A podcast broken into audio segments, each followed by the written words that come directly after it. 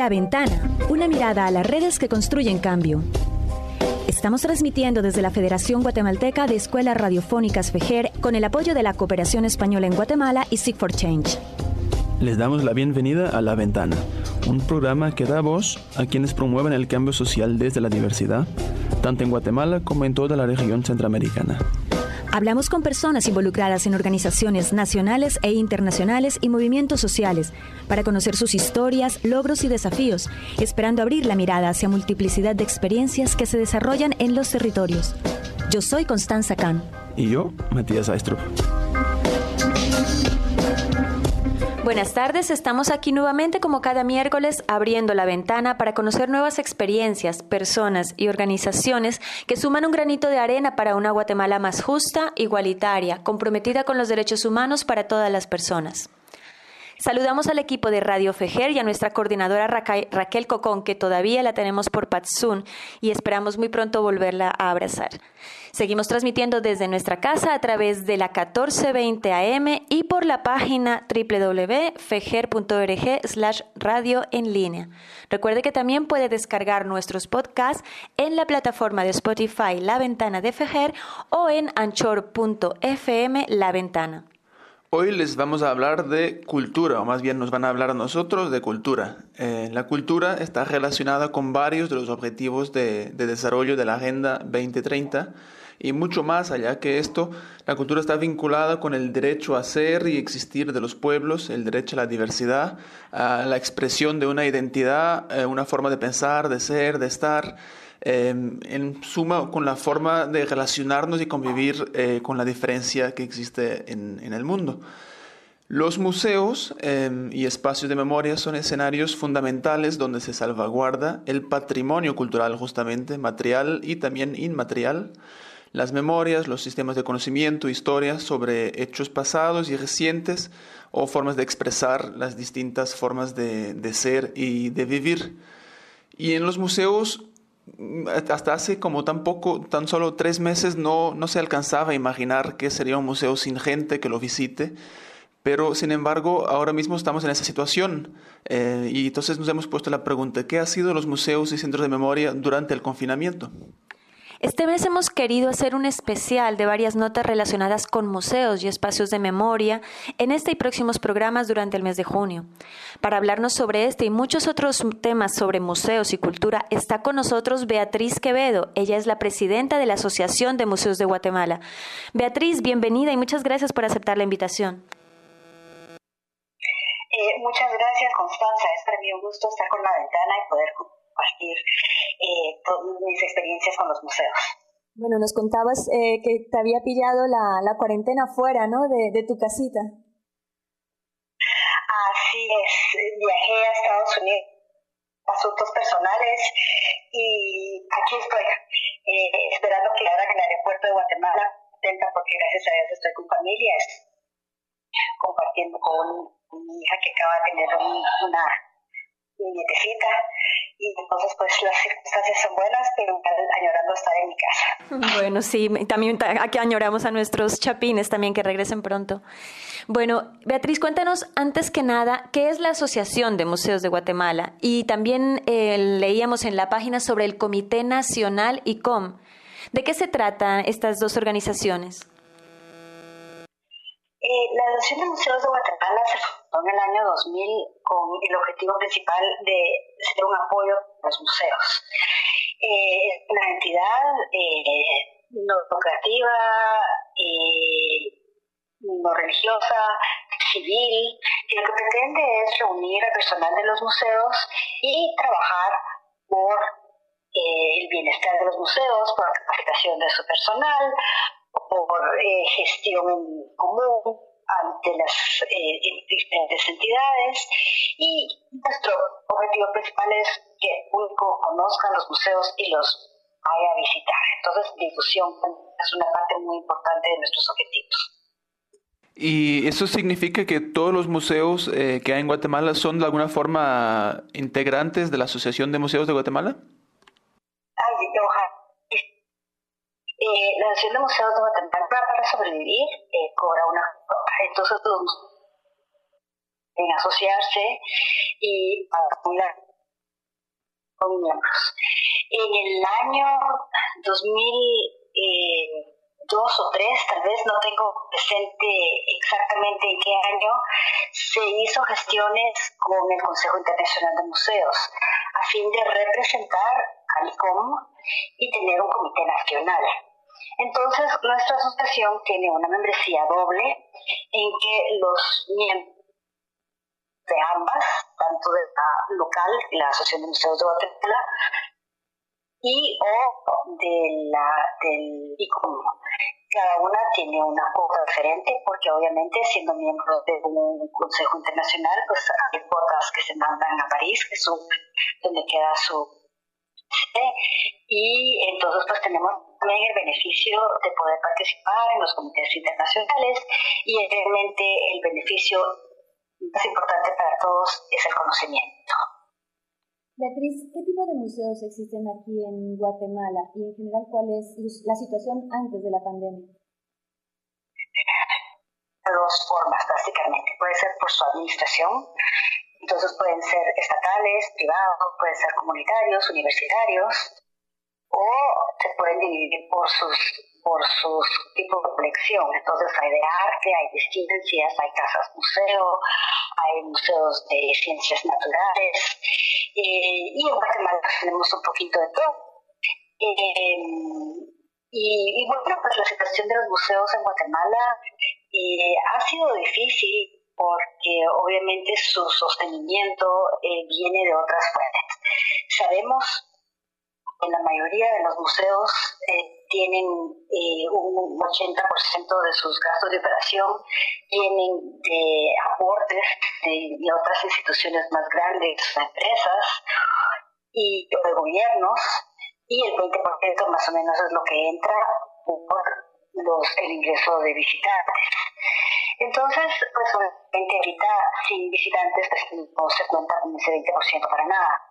Pero por otro lado, también las instituciones que mantienen a los museos están teniendo dificultades con sus propias finanzas y entonces el día un futuro tendremos que ver cómo los museos van a sobrevivir cuando estas instituciones que los mantienen vean sus, sus finanzas disminuidas por la situación en la que estamos.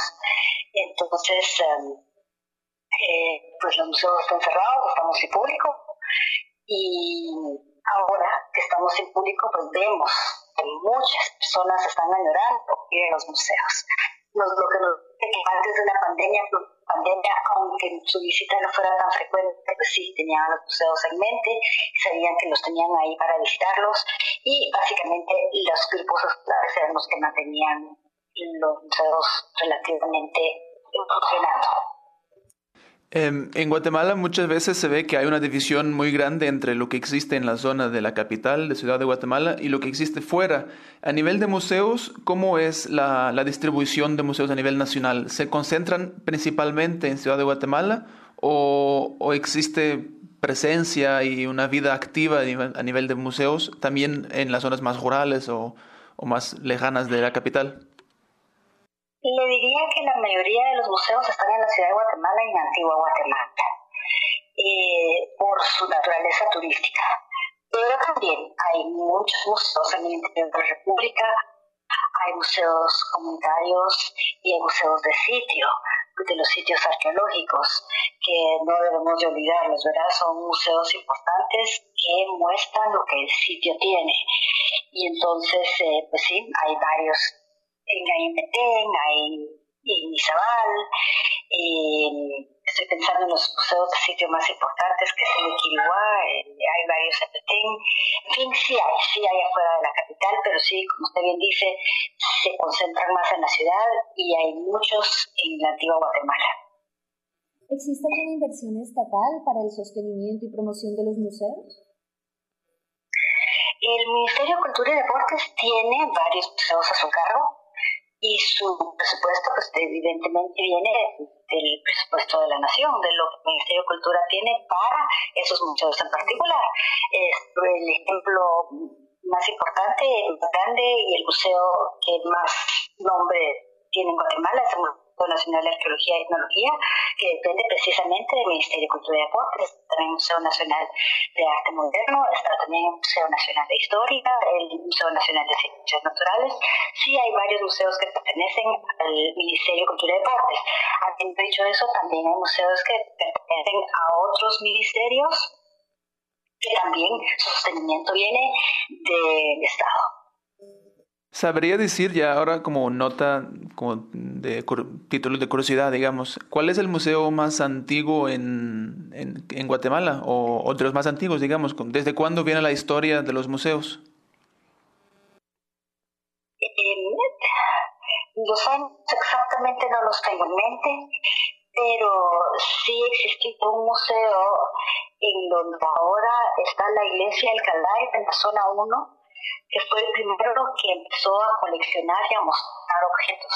Tenía eh, objetos prehispánicos y tenía algo de objetos de ciencias y, y luego pues se dieron cuenta que tenían que separar estos museos y entonces fue cuando nació el Museo Nacional de Historia, nació el Museo Nacional de Arte Moderno, nació el Museo Nacional de Arqueología, que serán los primeros museos de Guatemala. En situaciones normales, ¿tú tienes algún dato de cuántas personas visitan diariamente los museos de, Guatemala? El dato no lo tengo conmigo ahorita, no es un número muy alto. Hay museos también, repito otra vez como ejemplo, el Museo Nacional de Historia, que tiene muchos visitantes diarios. Eh, tiene, muchas visitas escolares y hay otros museos que no cuentan con, con tantas visitas. Pues, ahora entrando en un tiempo también un poco más eh, específico, existen eh, muchos museos o centros que son centros que son que se centran en, en, el tema de la memoria y muchas veces están gestionados por organizaciones comunitarias y que bueno la razón de esos museos, casas, eh, centros de memoria se están relacionados con la historia reciente del conflicto y, por, por, por, esa misma razón muchas veces estos centros se encuentran en zonas, zonas más rurales. Eh, específicamente sobre este tipo de centros, o no sé cómo sería el término correcto, ¿hay alguna relación también con, con la Asociación de Museos de Guatemala o eso entra en una categoría, digamos, aparte? En la Asociación de Museos de Guatemala está abierta para todo tipo de museo. Y sí, tenemos dentro de nuestros miembros la exposición porque estamos como estamos, que precisamente esa es una de sus temáticas. Eh, tengo conocimiento de la memoria, también está el museo, el museo, del Holocausto. Ellos son muy activos, eh, participan siempre en la noche de los museos que se lleva a cabo en mayo con la celebración del Día Internacional de los Museos que, en Guatemala celebramos un mes completo y acabamos de terminar ahorita. Y, y sí, esto está, la Asociación de Museos está abierta para todos, e igualmente IRICOM está abierta para todos y, y, usted propone algo muy importante. La asociación no solo es para, para estos espacios museales, eh, en que hay visita de, de, personas, en que hay una exposición que está abierta al público y, y también está abierta a galerías y a jardines botánicos, todos esos eh, ambientes en donde hay visitantes y donde hay ir a conocer pueden, eh, se están llamando ahora espacios museales y todos pueden participar tanto de ICOM como de la Asociación de Museos. Bueno, Beatriz, vamos a una corta pausa y regresamos en breve para seguir hablando sobre los museos. En la 1420 AM suena Pensamiento. En la 1420 AM suena Juventudes. En la 1420 AM suena La Defensa del Territorio. Ahora en el Departamento de Guatemala puedes sintonizar Radio Fejer. Escuche una programación diversa, amena y cultural. Escuche Radio Fejer, comunicando buen vivir. Hablemos sobre el censo en los Estados Unidos. Comparte con tu familiar o amigo que el censo en Estados Unidos está en proceso y es importante participar. Un mensaje producido por Acceso a la Salud Materna Infantil con el apoyo de WeCount LA.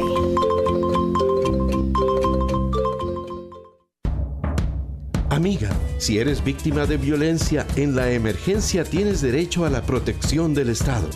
Llama a las autoridades para que establezcan medidas de protección y salida del domicilio de la persona agresora. En la emergencia no estás sola. Metele un gol al machismo. Cada tres segundos, una persona en el mundo es forzada a desplazarse fuera de su hogar para sobrevivir. Todos los días en Guatemala, cientos de personas son obligadas a dejar su forma de vida para huir de las extorsiones, de la pobreza, del despojo de sus territorios y de la violencia. El desplazamiento forzado interno no es normal. Todas las personas debemos vivir con seguridad para desarrollarnos dignamente. Vivir en libertad y con dignidad es nuestro derecho. Equipo de Estudios Comunitarios y Acción Psicosocial, ECAP. Protege tu salud y la de las personas que te rodean. Pon en práctica los 12 pasos para lavarte las manos. 1. Mójate las manos con abundante agua. 2. Deposita jabón en tu mano para cubrir toda la mano. 3. Frótate las palmas de las manos entre sí. 4. Frótate la palma de la mano derecha con el dorso de tu mano izquierda entrelazando los dedos. Haz lo mismo con la otra mano. 5. Frótate las manos entre sí con los dedos entrelazados. 6. Frótate los dedos de las manos de una mano con la palma de la mano opuesta agarrándote los dedos. 7. Frótate con movimiento de rotación el pulgar izquierdo atrapándolo con la palma de la mano derecha. Haz lo mismo con la otra mano. 8. Frótate la punta de los dedos de la mano izquierda haciendo movimientos de rotación. Haz lo mismo con la otra mano. 9. Enjuágate las manos con agua. 10. Sécate las manos con una toalla o papel. 11. Cierra el chorro con la punta de los dedos. 12. Tus manos están limpias y seguras. Este es un mensaje de Cruz Roja Guatemalteca y la Federación Guatemalteca de Escuelas Radiofónicas. Las mujeres somos defensoras de la vida. Desde nuestros hogares y comunidades, procuramos cuidado y protección a todos los seres que nos rodean, a la vez que contribuimos con nuestro trabajo a nivel comunitario. Nos organizamos y construimos alternativas para nuestro cuidado y el de los demás. Defendiendo el territorio, cuidamos la vida. Un mensaje del Comité de Unidad Campesina, CUC.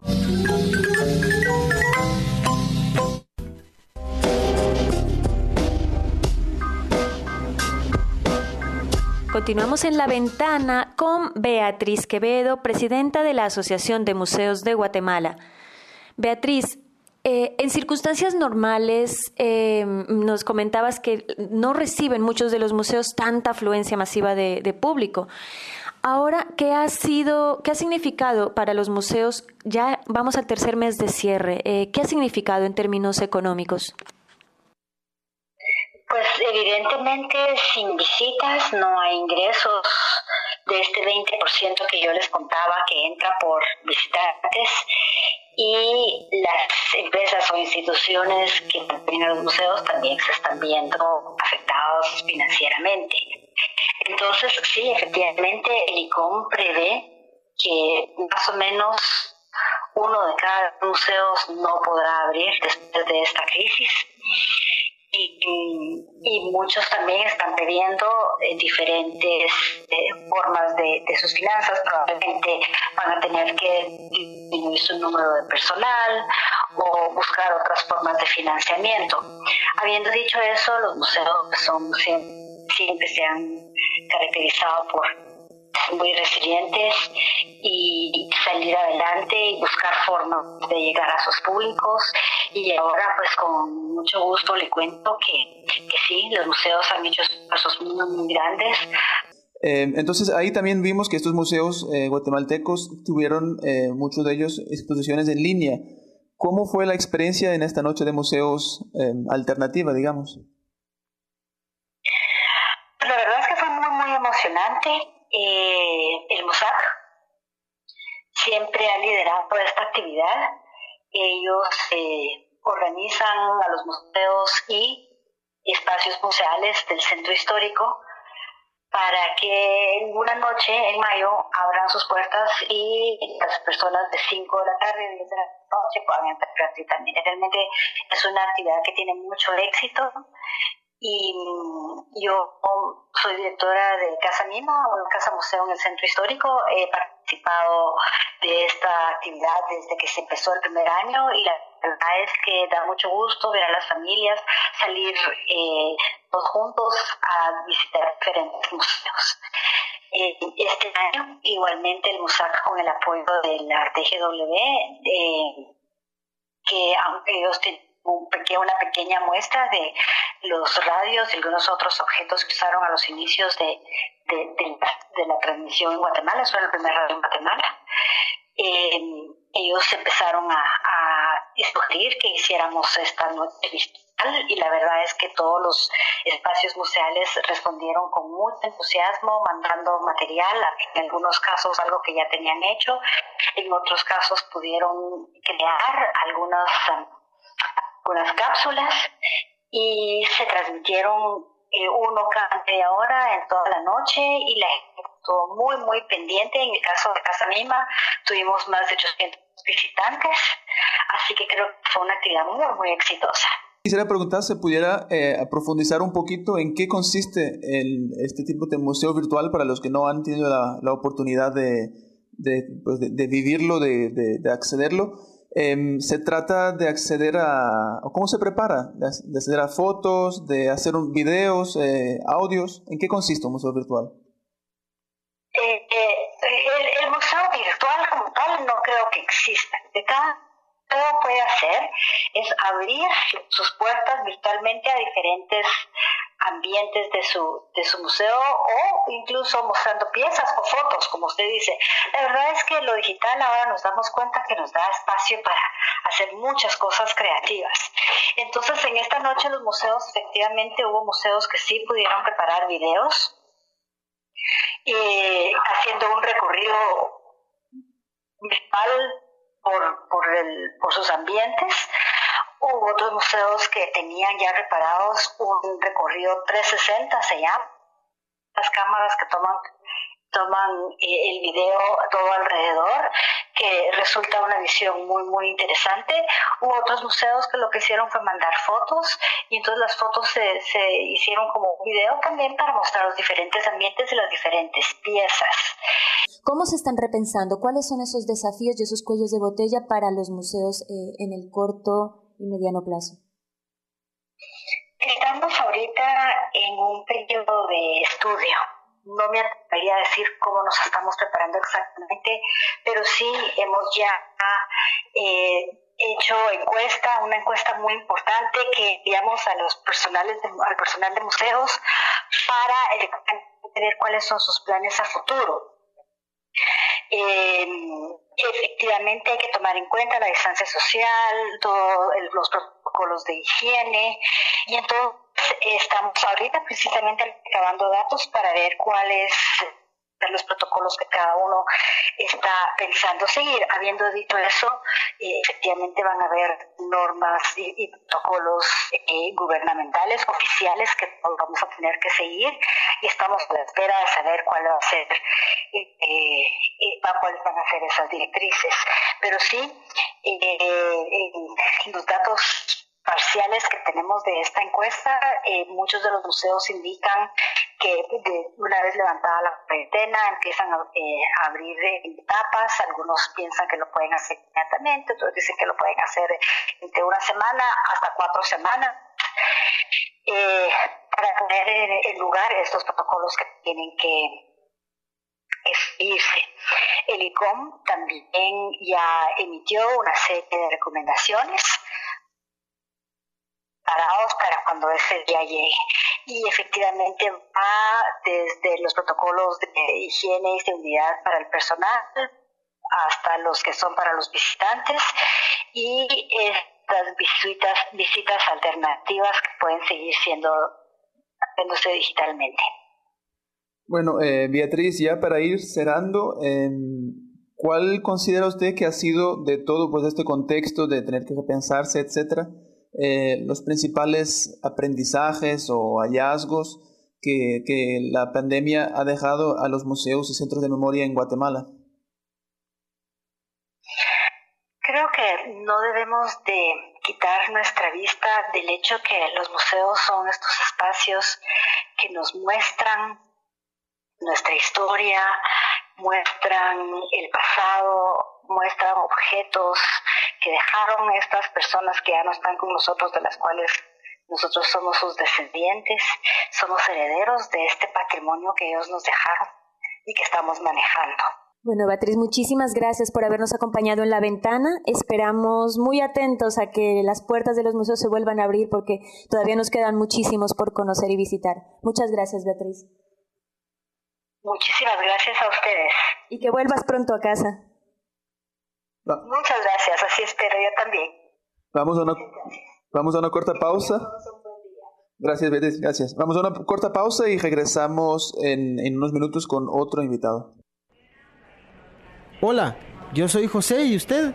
Mercedes, ¿y usted de dónde es? De Shela, en Guatemala. Yo de Choloma, en Honduras. Allá me mataron un hijo y me fui al norte con los dos que me quedaron.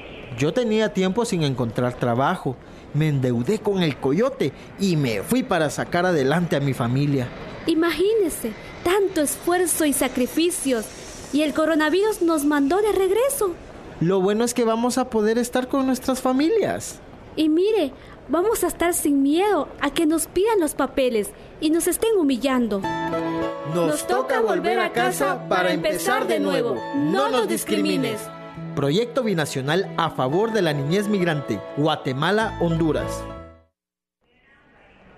La Utsawach, Inina Chep, Ekuriat. Ininas Mercedes, Hawi Paxelahu, Rech Ishimuleu. Inacholoma Rech Honduras. Chilash Kamsash Wilewal. Arek Ule Kepwal. Shenkambik Shukbepa Estados Unidos. Ina Nurkomta Lichak. Shkohinuk Asruk Le Shinkamokbik Ishimbepa Estados Unidos. Arech Uts Kebele Upawoch. Chachoma Jampe, Riukashash Karik Bipatakbe Arech Shukash pa Estados Unidos. Rumas Leyabil Coronavirus Shuktaklok. Kinkikotik, makinkojikuk liupawoch. Nashakta kakashek chikip, machikato kawuch, chuke, machikuhetzelenik. Yatal pechkech arech kuchsalik chuatakkoch, arech kakatake junkak kaslemal. Naku hawetzelachtaj. Nojibal Shua Proyecto Binacional de Ketok Lekalap Leki Echipajuntinamit, Rech Guatemala, Honduras. FEJER, atentamente, coloca a sus servicios su completo estudio de grabación y su capaz equipo de producción radiofónica. Contamos con amplia experiencia en la producción de radionovelas, programas, radioteatros, microprogramas, spots y cuñas radiales. Realizamos producciones en idiomas mayas, garífuna, xinca y castellano. Somos más de 30 emisoras a nivel nacional a través de las cuales garantizamos que su mensaje será escuchado en los diferentes territorios de Guatemala. Para mayor información, puede comunicarse al teléfono 2247 1350 o al correo electrónico gestión@fejer.org. Puede seguirnos además en nuestras redes sociales y en nuestro sitio web www.fejer.org. Fejer, comunicación para el buen vivir. Los casos de violencia contra la mujer y violencia sexual pueden incrementar durante la cuarentena por el COVID-19. Si sufres maltrato, llama al 110 de la Policía Nacional Civil o al 1572 del Ministerio Público y si no puedes hacerlo, pide a alguien que lo denuncie por ti. No estás sola. Por un aislamiento sin violencia, Mujeres Transformando el Mundo. Contáctanos al 3102-3870 y al 3099-5663.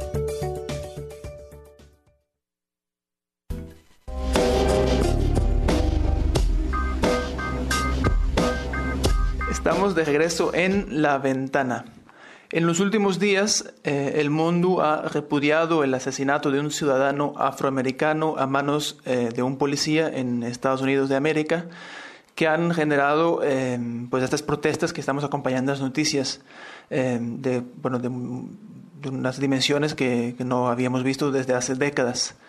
Lamentablemente, Guatemala no está exenta de esto tampoco. El racismo contra el pueblo maya genera múltiples y sistemáticas vulneraciones de derechos y también marginación en un país donde más de la mitad de la población es indígena. Bueno, pero ¿qué tiene que ver esto con museos? Pues estamos de regreso a la ventana con otro espacio de conocimiento que trata precisamente el tema del racismo y cómo esta problemática afecta las relaciones sociales en Guatemala. Se trata de la exposición ¿Por qué estamos como estamos? Una iniciativa en formato museográfico promovida por el Instituto Internacional de Aprendizaje para la Reconciliación Social. Justo hace un año estuvimos por aquí hablando de este tema con César García del IARS, quien nos contó sobre la historia de esta exposición y nos llevó a entender un poco algunas de las posibles respuestas frente a esa pregunta que es el mismo título de la exposición. Les recuerdo que si desean escuchar ese programa, lo pondremos también en nuestras redes sociales. Esta vez invitamos a César nuevamente para conocer cómo están repensándose como exposición, como proyecto educativo en este nuevo contexto con el distanciamiento social y con el, la, las cero aglomeraciones. Y también esto es una oportunidad para repensarse como museo, pero también para explorar nuevos recursos, para visitar la exposición. Y por eso queremos arriesgarnos a hacer este pequeño experimento de conocer la exposición a través de los oídos. César, bienvenido de, de vuelta a la ventana tras un año. Gracias por la invitación y es un gusto estar de nuevo en el programa. Eh, cuéntanos eh, cómo han en el IARS, en por qué estamos como estamos, eh, cómo se han adaptado a, a los últimos tres meses de, cierre.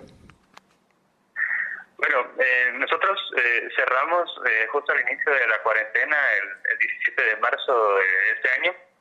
La verdad es que fue un duro golpe para la exposición porque en los meses de febrero y marzo son dos de los meses en los que más visitantes eh, recibimos eh, anualmente, porque eh, se conmemoran dos fechas muy importantes de, en la sociedad guatemalteca. El 25 de febrero se conmemora el Día de la Dignidad de las Víctimas del Conflicto Armado Interno y el 21 de marzo se conmemora el Día Internacional de Lucha contra la Discriminación. Y estos dos temas son dos temas que están explícitos dentro de la exposición y que hacen que vengan eh, muchos estudiantes, sobre todo, eh, a visitarnos con año. En general, eh, la situación en la que estamos viviendo nos, nos afecta eh, en gran medida porque la mayoría de nuestro público son estudiantes de, secundaria y universitarios. Estamos hablando ahí de del 80% de, de nuestros visitantes. Y um, aún en el caso hipotético en que eh, dentro de pocas semanas se levantaran las restricciones eh, de distanciamiento social eh, o eh, el público educativo regresara a las aulas, es muy difícil que una exposición como la nuestra pueda volver a recibir visitantes en lo que resta del año, al menos ese tipo de visitantes. y sospecho que esa es una situación en la que están la mayoría de museos en Guatemala. En la exposición en particular, además, enfrenta otro reto. Eh, nosotros eh, usamos una bodega que le pertenece al Estado de Guatemala eh, y teníamos teníamos un proceso de los últimos dos años de tratar de renovar el usufructo que tenemos para usar la bodega para, para la exposición.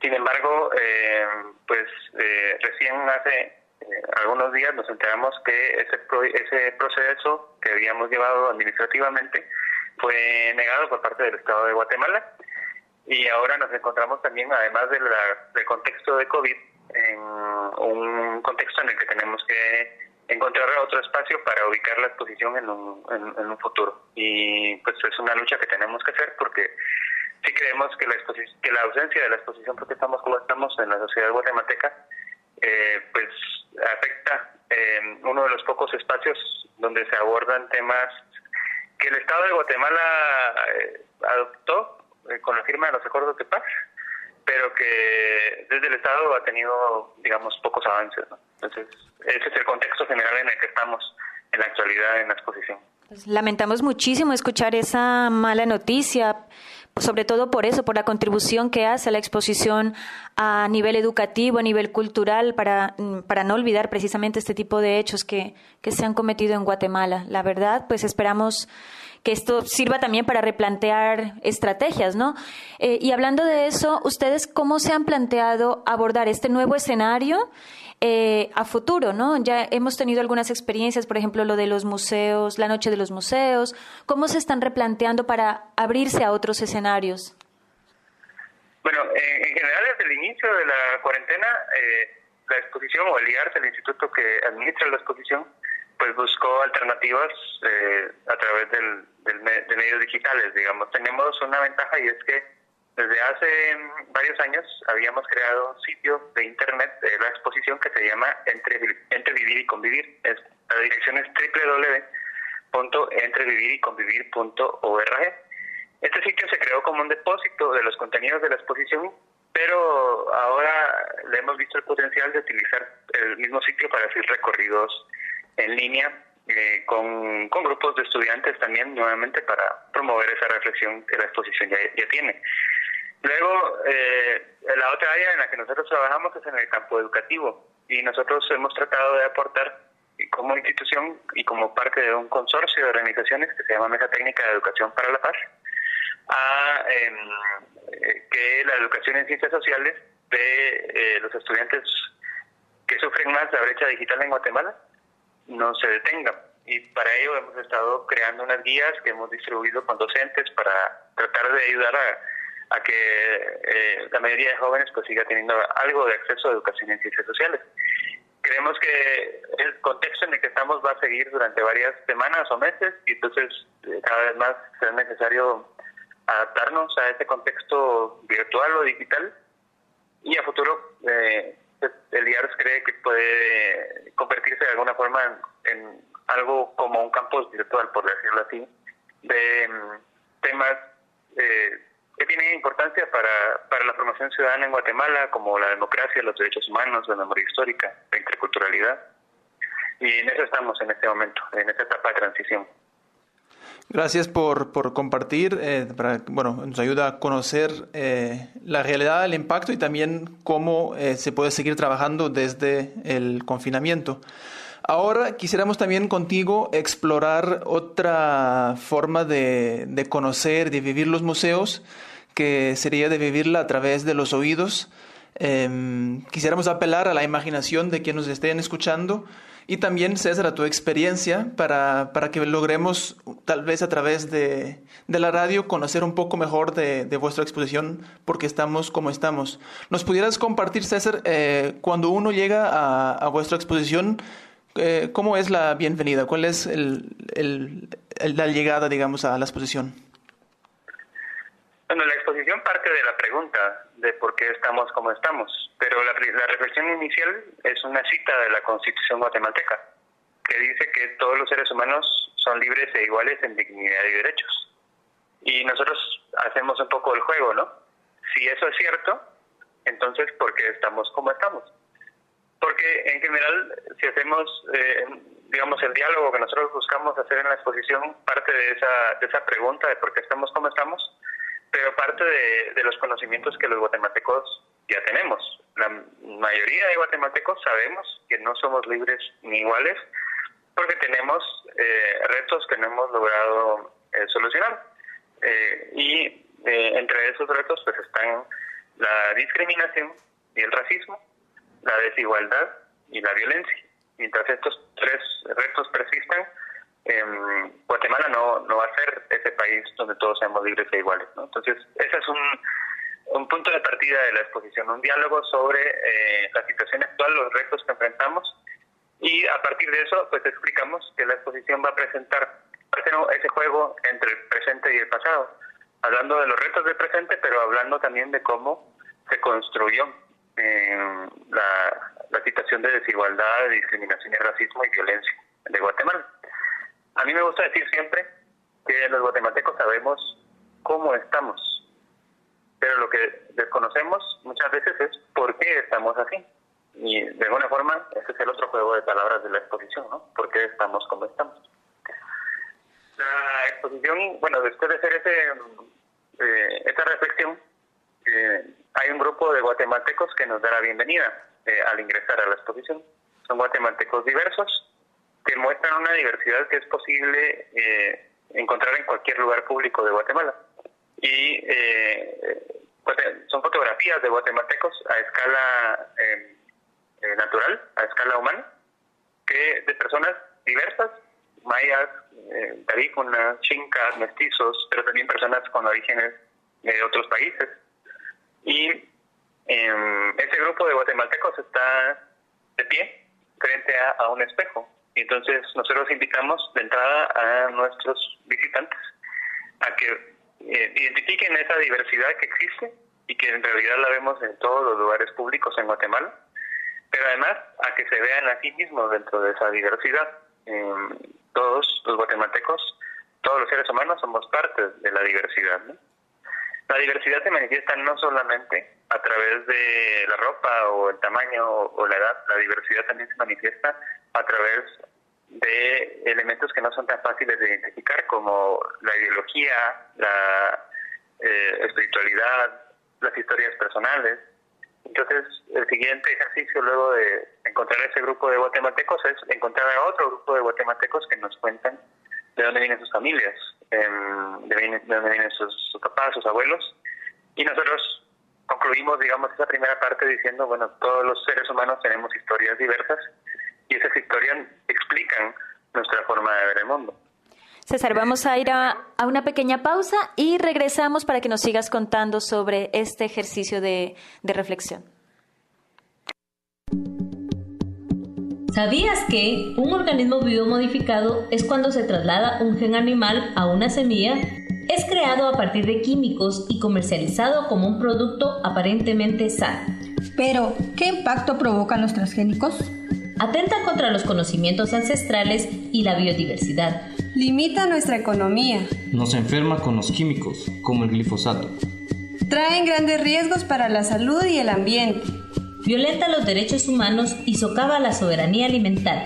Alzamos nuestra voz y decimos no a los transgénicos y el reglamento que los promueve en Guatemala. Este es un mensaje de la Red Nacional por la Defensa de la Soberanía Alimentaria en Guatemala, REDSA, y Alianza Nacional para la Protección de la Biodiversidad, ANAPRO.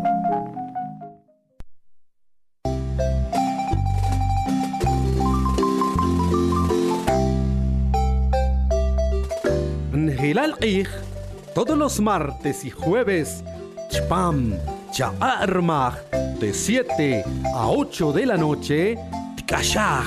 Sintonice el programa Rokul Ahum, Kabanqil, Kabanibal, Música y Cosmovisión. Nakhan Big, Nuchol, Nhilal, Ahan, Halahochtak, Rokul Ahum en donde tendremos la oportunidad de disfrutar la música de los pueblos y culturas de Pachilcayala, Guatemala. Aprenderemos del significado y los sentimientos que provocan la música desde nuestras propias formas de sentir y comprender el mundo.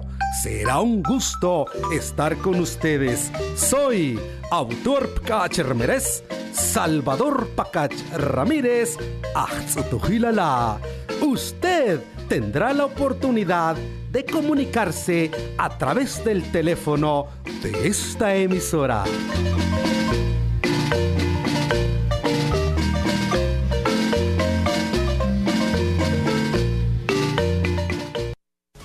Tus manos con agua y jabón regularmente o frótalas con desinfectante en gel a base de alcohol. No toques ojos, nariz o boca sin antes lavarte las manos. Cubre tu boca y nariz con un pañuelo desechable o con la parte interna del codo al toser o estornudar.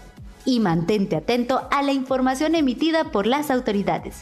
Este es un mensaje de Cruz Roja Guatemalteca y la Federación Guatemalteca de Escuelas Radiofónicas.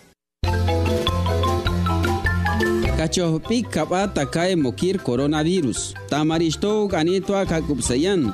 Tuamachika mokranta kae ohop mokirira. In, poko agap injahar injahar takae haye shapun inte inkar. Cha, hola pichi unakoit ani yaweh tiamerato apoki agap. Ush, anuban, Holanu tia bata kae pagabov she ukohkopishe mokirira. Chan, Hainet o ayan chi tama piarop, ahmok, machi y lokoy tamayotote. Eraka chinte oroner, taka utakarsiaje médicos del mundo, y huecho oroner irá, utakarsiaje van e acampar tamay chinam Canadá. Y Fejer.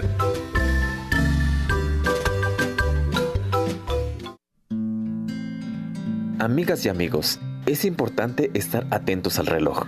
Sabemos que en nuestro país hay toque de queda. Es para que estemos en nuestra casa, resguardándonos y así evitar el contagio del coronavirus. Debemos ser solidarios. Al efectuar nuestras compras, podemos hacerlas con el amigo de la tiendita y así poder salir adelante juntos y entre vecinos. Este es un mensaje de la Federación Guatemalteca de Escuelas Radiofónicas, FEGER.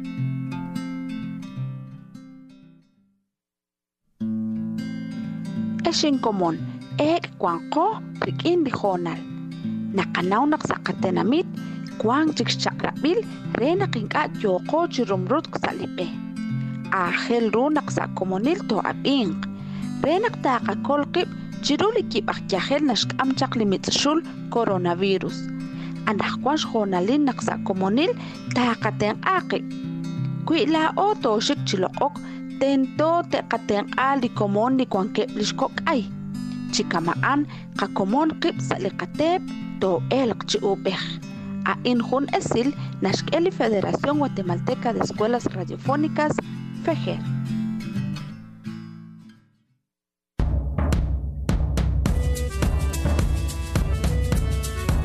En la emergencia, los hombres contribuimos a crear ambientes seguros, saludables y libres de violencia. Vivamos la emergencia sin violencia. Metele un gol al machismo. Eshin komon, ek kwanko prikin dijonal. Nakanaw naksakatenamit, kwang chikchakrabil, rena kinka yoko chirumrut ksalipe. Ahel ru naksakomonil to abing. Renak taka kolkip, chiruli kip akyahel nashkam chaklimitsashul coronavirus. Anak kwansh honalin naksakomonil takaten aki. Kuila o toshik chilokok, tento te katen ali komon ni kwan kip lishkok ay. Chikamaan kakomon kip salikatep to elk chi upeh.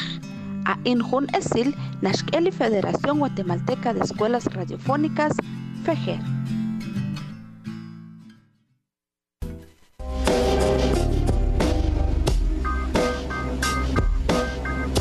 Estamos de regreso en la ventana con César García de la exposición ¿Por qué estamos como estamos? Cuando uno ingresa a esta bodega se encuentra con diversos escenarios. Uno también de los que llama la atención en este recorrido es un, una estación donde hay espejos, donde nos confrontamos con nosotros mismos, donde se habla de los prejuicios y cómo se construyen estos prejuicios. César, explícanos un poco sobre esta estación. Yo justo decía que todos los seres humanos tenemos eh, orígenes diversos e historias diversas. ¿no? Eh, no es necesario salir de nuestra comunidad para conocer gente que piensa diferente a mí. Eh, desafortunadamente, sobre todas las personas con las que convivimos, muchas veces hemos aprendido ideas con las cuales las juzgamos sin realmente conocerlas.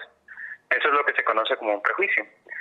Y eh, el, el, siguiente elemento, digamos, que la exposición presenta precisamente tiene que ver con, esa, con esos prejuicios y estereotipos que los guatemaltecos tenemos. Nos encontramos un grupo de ideas eh, que están eh, solamente iniciadas con puntos suspensivos eh, en unas, eh, digamos, en unas tablas, en unos objetos que al levantarlos nos permiten ver un espejo y en ese espejo nos vemos de nuevo a nosotros, pero además leemos eh, la conclusión de esas ideas que iniciaban con puntos suspensivos, ¿no? Por ejemplo, las mujeres son chismosas o los adultos son cuadrados. Eh, y digamos, usamos esas ideas para reflexionar un poco sobre cómo juzgamos a todas las personas por diferentes causas. Pero dos eh, eh, formas, una forma de vernos, perdón, en la sociedad guatemalteca que tiene muchas consecuencias negativas todavía hoy, es esa división que, se ha hecho diciendo que los guatemaltecos solamente somos indígenas o ladinos. Y de nuevo, ahí hay dos ideas muy fuertes que se tienen sobre qué significa ser indígena o qué significa ser ladino. eh, los indígenas son necios, piensa mucha gente, los ladinos son mañosos, piensan otros, y eh, la exposición en general lo que hace es tratar de explicar cómo se construyó esa, esa división. Esa división se hizo desde el Estado de Guatemala y se hizo a lo largo de la historia. Ahora, el problema es que esa división ha eh, tenido como consecuencia muy grave la situación de discriminación que afecta hoy mayoritariamente a los pueblos indígenas de Guatemala. Aunque recordemos, la discriminación no ocurre únicamente por racismo, la discriminación ocurre por muchas causas y en Guatemala, un país donde el 59% de la población es pobre, también hay mucha gente que es discriminada eh, por, por muchos motivos, ¿no? Todos los días. El problema también es que esa discriminación, esa desigualdad que es producto del racismo, del machismo, eh, la hemos naturalizado. Entonces, la exposición nos invita a hacer un viaje por Guatemala, subiéndonos a una camioneta en donde podemos eh, ver escenas que vemos todos los días, eh, donde em, de alguna forma naturalizamos esas relaciones de poder, eh, en donde siempre vemos a la población maya en un, en un papel subalterno, y a la población eh, no indígena en un papel eh, privilegiado. Eh, y de alguna forma el problema es que al, no preguntarnos cuáles son las causas de la desigualdad, tampoco nos preguntamos cuáles son las consecuencias de la, de, la desigualdad y no, no la combatimos. ¿no? Ese es un grave problema de Guatemala, ¿no? la naturalización de la desigualdad y de sus consecuencias. ¿Y, ¿Y por qué la figura del, de la camioneta? ¿Cuál es la simbología ahí?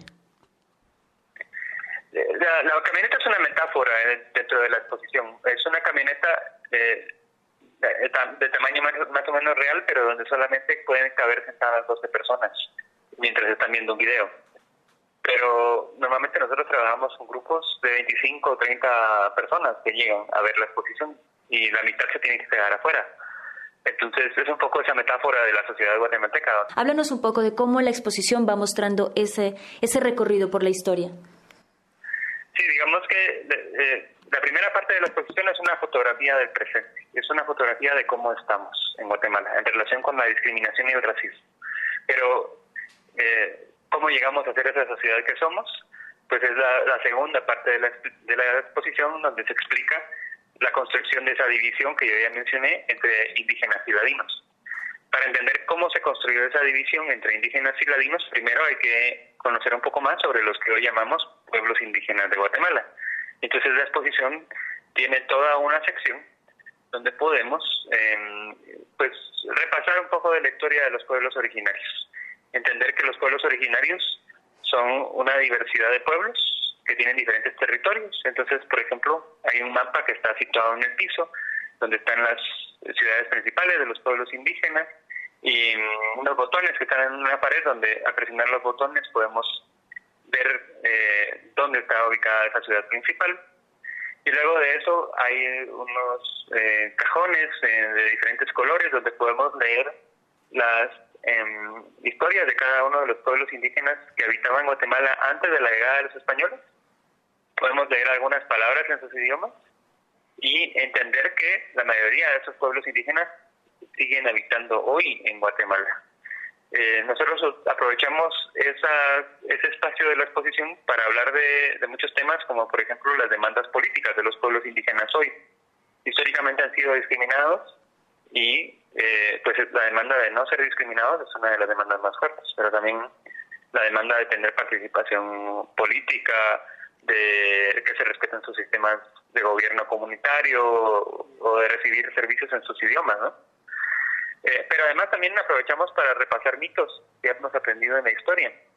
Muchos guatemaltecos han aprendido en la escuela que los mayas desaparecieron y eso niega la conexión entre los pueblos indígenas de hoy eh, y los mayas del pasado. Por supuesto, no todos los pueblos indígenas de Guatemala son mayas, pero del 40 3.5% de, de guatemaltecos que se identifican como indígenas, eh, más del 95% eh, eh, son de ascendencia maya y conservan muchos elementos de la cultura maya ancestral. Ahora, esa historia, digamos, cambia a partir de la llegada de los españoles, lo que los guatemaltecos hemos aprendido como la conquista o la invasión. En 1524 llegaron los españoles al territorio de Guatemala y así empezó la etapa de colonización, donde por primera vez el Estado guatemalteco hizo una clasificación de la población según el color de la piel. Antes de la llegada de los españoles, los pueblos indígenas sí tenían jerarquías sociales, pero no había una idea de valoración de las personas por el color de la piel. Esa idea la trajeron los españoles y la impusieron a través de leyes que favorecían, por supuesto, a, españoles y criollos y que discriminaban a tanto a indígenas como a afrodescendientes, pero también a toda la población que fue surgiendo de la mezcla de estos eh, grupos. La población mestiza de la época colonial en algún momento se empezó a conocer como población de castas en toda América Latina. Pero al final de la colonia, en Guatemala, es, la es el único país donde la población mestiza pasó a ser conocida como población ladina. Y em, si bien la población mestiza era muy discriminada en la época colonial, después de la independencia, esa población llamada ladina pasó a ser eh, la que empezó a tener más oportunidades. Por supuesto, no todos los ladinos, eh, o los que conocemos hoy como ladinos, han tenido oportunidades o privilegios. Muchos han seguido siendo discriminados pero algunos ladinos pudieron llegar a los puestos más altos del gobierno y eh, al final del siglo XIX, en 1880, el Estado guatemalteco ya eh, en la época liberal eh, creó esa división diciendo que en Guatemala solamente habemos dos grupos, indígenas y ladinos. En la exposición nosotros tratamos de construir este concepto de lo que entendemos por ladino. Los guatemaltecos usamos mucho esa palabra, pero muchas veces desconocemos qué significa. Entonces explicamos que al igual que los pueblos indígenas, eh, los, los que conocemos como ladinos tienen diferentes historias y una diversidad también, eh, que por supuesto también aporta a la riqueza cultural de la sociedad guatemalteca hoy. El problema de la división entre indígenas y ladinos es que el Estado guatemalteco se construyó como un Estado donde para ser ciudadano guatemalteco había que ser ladino y eso empujó a mucha población indígena a, entre comillas, abandonar su cultura, ¿no? de dejar sus idiomas, sus trajes y ladinizarse. Pero además el problema es que eh, la mayoría de ladinos en realidad tienen antepasados indígenas. Entonces, una forma como la población que hoy, es conocida como ladina aprendió a distanciarse de su pasado indígena es a través de la reproducción de prejuicios y de la reproducción del racismo, ¿no? Y em, de esa forma, digamos, se fue creando eh, esa, esa división, ese distanciamiento eh, que, existe en Guatemala entre la población mestiza o ladina y la población indígena. Ahora, además, eh, el hecho de que el Estado supiera muy bien que la mayoría de la población era de origen maya, pero considerara que los mayas eran eh, subalternos o la población indígena subalterna, tuvo consecuencias muy graves durante el conflicto armado. Entonces la exposición termina su recorrido histórico en un salón donde hacemos un recuento de lo ocurrido durante el conflicto armado interno. Mostramos de nuevo con fotografías videos y audios las graves consecuencias que este conflicto armado tuvo para, para la población guatemalteca en su conjunto, pero sobre todo para la población indígena. El conflicto armado guatemalteco no fue un conflicto eh, étnico, fue un, conflicto político en, eh, en el contexto de la Guerra Fría. Pero las consecuencias del conflicto armado interno tuvieron mucho que ver con las ideas que el Estado había desarrollado sobre la población indígena. El Estado había desarrollado el temor al levantamiento popular indígena y cuando en el contexto del conflicto armado interno poblaciones de origen maya eh, se vieron involucradas, el Estado eh, la reprimió con eh, mucha mayor violencia que al resto de la población y se cometieron eh, lo que conocemos como las políticas de tierra arrasada. Eh, digamos, para hacer un, resumen, de acuerdo con la Comisión para el Esclarecimiento Histórico, el 81% de todas las violaciones a derechos humanos ocurrió en Guatemala entre 1981 y 1983, en un periodo de tres años. Los espacios donde se naturaliza la violencia, ¿no? Recuerden que yo les dije que la desigualdad es un problema que se naturaliza en Guatemala. De la misma forma también vemos como normal la violencia eh, eh, todos los días en los espacios donde convivimos. En la violencia intrafamiliar sabemos que es un problema grave en Guatemala a causa del machismo. Muchas mujeres eh, son lastimadas o hasta asesinadas por, por personas de su familia, digamos, principalmente por sus parejas. Luego la exposición habla de la violencia escolar. Recuerden que la mayoría de visitantes de la exposición son estudiantes. Y termina hablando de la violencia que vimos en las calles, que desafortunadamente es la violencia que más preocupa a muchos guatemaltecos. Porque asociamos la violencia por lo regular únicamente con sus expresiones más físicas, los asesinatos. Y se nos olvida esas otras formas de violencia que son más sutiles y que son normalizadas. Y al final la exposición invita a todos a que podamos pensar cómo salir em, de la trampa de la violencia, a que propongamos ideas eh, para construir una Guatemala mejor, una Guatemala donde realmente todos seamos libres, iguales en dignidad y derechos. Y para ello, pues ofrece distintos recursos interactivos como un rompecabezas donde los jóvenes pueden contrastar ideas que refuerzan las desigualdades y ideas que pueden ayudar a cambiarlas. Un tendedero donde los visitantes nos pueden dejar sus ideas por escritos, em, ejemplos de organizaciones sociales que están haciendo cosas para que Guatemala sea un país mejor, eh, y las voces de otros jóvenes que hablan de, lo que es necesario hacer para, para cambiar la realidad del país.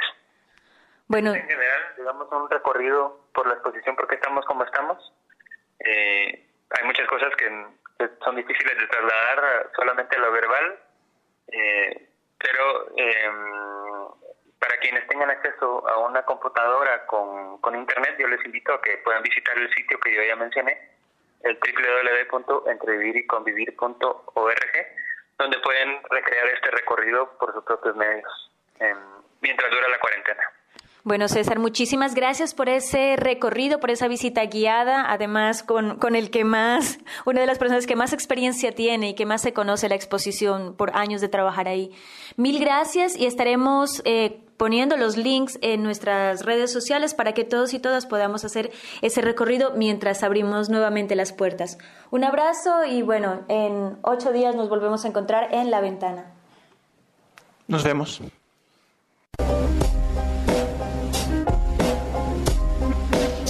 La música utilizada en este programa es de Sangre Maíz, de Grupo Semilla y Grapes. Este es un programa de la Federación Guatemalteca de Escuelas Radiofónicas FEJER con el apoyo de la Cooperación Española en Guatemala y Sea for Change. Esto ha sido La Ventana.